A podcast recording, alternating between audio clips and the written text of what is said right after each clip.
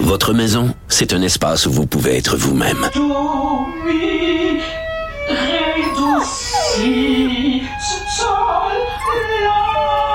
Elle mérite d'être bien protégée et vous méritez d'être bien accompagné. Trouvez la protection la mieux adaptée à votre maison avec Desjardins Assurance et obtenez une soumission en quelques clics sur desjardins.com.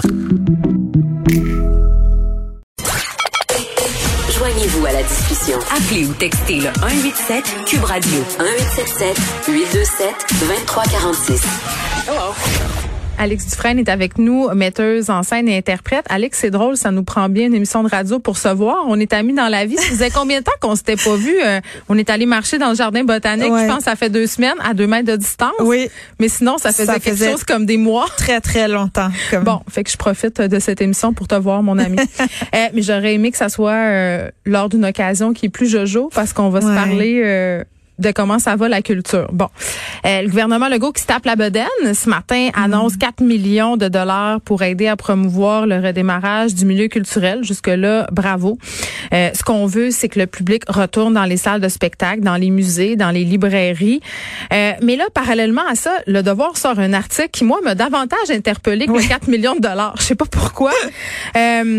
On nous parle de la détresse psychologique qui a frappé un bon nombre d'artistes, un bon nombre de travailleurs de l'industrie de la culture depuis le début de la pandémie. Ouais. Euh, Puis quand on, qu'on regarde un peu les chiffres, ça, ça, ça donne un petit peu froid dans le dos. 26 000 travailleurs, euh, 43 des répondants parmi ces 26 000 travailleurs présentent des symptômes de dépression majeurs au cours de la dernière année.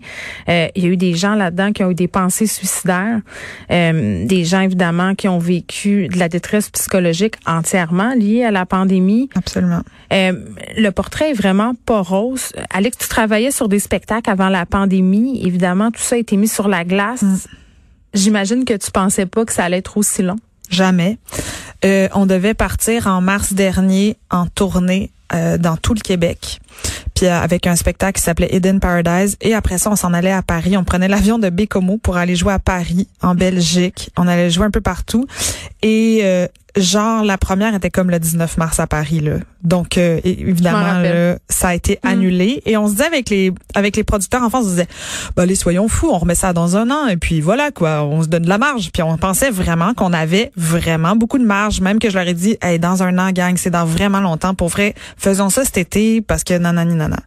Et là, on est en mars et on avait redéplacé le spectacle en mars et encore une fois, il n'aura pas lieu. Euh, avec un peu de chance, on va pouvoir aller à Bécomo le 20 avril, puis même là, je sais pas ce qui va se passer. Mais cette espèce de déboulade de- d'annulation, en fait, elle a, elle a à long terme des effets. C'est-à-dire que ce qui est dur dans la pandémie, tu sais, on parlait du fait qu'il y a beaucoup de gens qui sont déprimés, mais c'est parce qu'il y a aussi beaucoup de gens qui ont perdu leur emploi. Là, on parle de 50 000 personnes cette année qui ont perdu leur emploi dans le domaine des arts. puis Oui, de la parce que là, quand on parle des arts puis de la culture, là, la première idée qui nous vient en tête, c'est hey, les chanteurs, les Ouais. humoristes, les- un peu les, Les vedettes. Mais ils comptent aussi, puis ils ont le droit d'exister. Là. Oui. Mais il y a tout un c'est une minorité. Exactement. Les gens qui font plus de 100 000 dollars à l'Union des artistes, c'est 1 donc, pensez à tous ces artistes-là, tous ces travailleurs aussi du milieu culturel qui sont dans l'ombre. Donc, c'est les gens qui vont faire, mettons, la direction de production, qui vont être éclairagistes, Mais c'est ça, sans, parler d'argent, ces métiers-là, on les connaît pas. On sait pas que Exact. derrière tous ces, ces personnes-là qui sont à l'avant, il y, a- il y a beaucoup de personnes. Il y en a beaucoup. Pour qu'un show de télé fonctionne, pour qu'un film puisse être vu, pour qu'une pièce puisse avoir lieu, pour qu'un concert soit audible, il y a tellement de gens qui travaillent autour de ça et à nous aider avec les subventions et à nous aider à faire le spectacle en tant que tel et à promouvoir le spectacle et à faire que les écoles viennent et à faire des démarches dans les milieux culturels, dans les milieux, euh, des démarches culturelles dans les milieux de vie. Euh, il y a énormément de gens qui travaillent à ça et quand on pense que c'est quand même un tout petit secteur, les, les arts, ça représente 7,8% des pertes d'emplois dans l'ensemble de l'économie canadienne. Ça veut dire qu'on a un poids dans, cette économie-là. Et le fait que tout d'un coup, tous ces emplois-là se perdus, euh, oui, ça nous rentre dedans. Oui, ça nous rentre dedans le fait que nos spectacles soient annulés. Mais ce qui est ce qui est pire là si je parle d'un point de vue personnel parce que moi aussi là je l'ai je l'ai vécu cette dépression là puis je l'ai vécu cette inquiétude là puis c'est pas aller jusqu'à des pensées suicidaires mais clairement des pensées de réorientation de carrière là on parle dans dans l'étude qu'il y a eu sur les 26 000 personnes il y a 40 des gens qui veulent se réorienter Et je les comprends. Ben je les comprends aussi. Moi aussi j'y pense là, c'est sûr. Tu comprends? Oui, parce que là il se passe quoi concrètement avec ta vie professionnelle? Parce que euh, t'as pas de job de jour dans la vie. C'est-à-dire toi tu vis de la culture, tu fais du théâtre, euh, euh, tu vis pas riche, mais mais tu fais tu, tu, fais ce que tu as à faire dans, dans ce milieu là. Euh, est-ce que ce spectacle-là, par exemple, tu espoir de le reperformer dans un futur proche? C'est quoi l'avenir pour toi? C'est ça qui est dur, en fait. C'est pas de se faire annuler, c'est pas d'être précaire. On est précaire au quotidien déjà, les artistes. Euh, puis cette pandémie-là doit mettre la lumière là-dessus aussi sur le fait qu'il faut que on, faut que les artistes soient moins précaires pour qu'ils puissent continuer à faire leur job, puis qu'on leur montre qu'ils sont importants. Mais cette précarité-là, elle a été accentuée, c'est une chose. Le fait que nos spectacles soient annulés, c'est une autre chose. Mais le fait de pas avoir d'espoir, puis de pas voir le futur, c'est ça qui est le plus dur. J'arrive pas à me projeter. Des spectacles de théâtre, ça se projette deux ans, trois ans, quatre ans d'avance parce qu'il faut que tu demandes tes subs, il faut que tu fasses le spectacle, il faut qu'il y ait des producteurs qui veuillent le diffuser. Mais il y a cette idée aussi que la culture, c'est un luxe. Tu sais, il y a des gens qui t'entendent parler en ce moment puis qui se disent, ben oui, mais là, pour pouvoir se projeter dans des pièces de théâtre puis tout ça, on est dans une pandémie. Ouais. Ben moi, j'ai envie de dire aux gens, Qu'est-ce que vous faisiez quand vous étiez confiné? Qu'est-ce que vous faites après 8 heures chez vous? Qu'est-ce que vous écoutez? De la musique, la télé, Netflix, du cinéma, de la télé québécoise? Télé-Québec a passé euh, des pièces de théâtre. ça a eu un grand succès. Robert Lepage, énorme succès. Il y a plein de gens qui n'avaient pas eu accès au théâtre, qui tout d'un coup ont accès à un moindre prix de leur salon hmm. à des pièces de théâtre, à des concerts live. Moi, j'ai vu Dear Criminals en live, euh, en live stream. Donc, oui, puis Dear Criminals qui avait fait aussi une formule spectacle où on pouvait rentrer un à la, fois, assister 4-5 minutes, sortir. Donc, bon, il y a des artistes qui se sont vraiment réinventés quand même. Oui, oui, il y a des gens qui se réinventent, puis on est encore résilient, puis on est encore là pour essayer de faire de la création parce que ce que fait un artiste, au bout du compte, c'est chercher du sens. Puis on a besoin de se poser des questions, puis on a besoin de chercher du sens en ce moment parce qu'on est tous à bout, on est tous perdus. Puis l'artiste, il, il, essaye de provoquer ça, cette recherche collective de sens-là. Puis je vais vous le dire, à 8 heures le soir, quand tu rentres chez vous, euh, tu te liras pas des comptes en haute voix en jouant de la guimbarde. Là. Tu vas consommer de l'art, tu vas être euh, au premier rang du travail de ces artistes-là. Donc non, c'est pas du luxe, c'est vital en fait. Hmm. Tu parlais de précarité, je trouve ça intéressant. On a beaucoup entendu euh, que les travailleurs de la culture euh, étaient habitués à cette mhm. précarité-là, euh, donc ils étaient plus résilients par rapport à la période d'incertitude dans laquelle on est plongé en ce moment. Est-ce que tu trouves euh, que cet argument-là de la précarité des artistes a le dos large? ben vraiment. Euh, c'est sûr que les deux premières semaines, quand tout a été annulé, nous on a un peu fait comme ouais, c'est ça, c'est ça la gang. On sait pas comment on va payer le loyer le mois prochain. Comme d'habitude. nos, nos jobs sont tombés. Mm-hmm. Mais pas à ce point-là. C'est-à-dire que euh, la précarité a vraiment le dos large, puis le mot se réinventer sur Zoom, là, je vais pas sacrer, mais ça a vraiment le dos large aussi. Mm.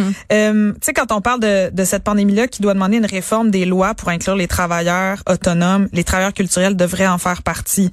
Un régime d'assurance emploi, ça serait la moindre des choses. Là, moi, je suis professeur en ce moment, j'ai la chance d'enseigner à l'UCAM euh, à des étudiants, on monte une comédie Mais musicale. Mais c'est une charge de cours. C'est une charge de cours. C'est ça, t'as pas tous les avantages sociaux liés non, non, zéro, prof zéro. à l'UQAM. Mais ce que je veux dire, c'est que, euh, euh je, oui, j'ai une charge de cours à l'UCAM, c'est temporaire, j'ai pas d'avantages. Mais ce que je veux dire, c'est que ces étudiants-là qui sortent, eux autres, là, ils ont fait trois ans d'école, ils ont travaillé comme des dingues, et ils sortent, ils ont pas de spectacle de finissant, leurs parents les verront jamais jouer, et ils sortent dans un marché, un milieu dégueulasse. Je veux dire, il y a, y a, pas d'emploi pour les gens qui sont déjà là.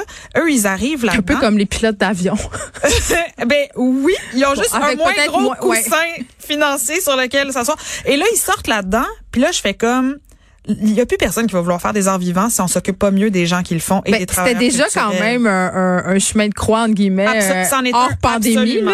on parle, on parle de vocation. C'est une vocation. Il faut vraiment que tu sois capable de mettre de l'autre côté du fait que ça va être dur financièrement, émotivement au niveau de la famille. Tu vas travailler à des heures qui ont pas de sens. Des fois, tu n'auras pas de travail. Hmm. Mais le régime d'assurance emploi pour les artistes aussi, ça serait la moindre des choses. Ben, je sais pas si ça serait la moindre des choses, mais le gouvernement Legault quand même, la ministre de la Culture Nathalie Roy, ne cesse de dire sur toutes les tribunes que la culture québécoise, c'est donc bien important, qu'ils ont la culture à cœur. Trouves-tu que ce qui est annoncé, que les gestes qui sont posés témoignent de ça?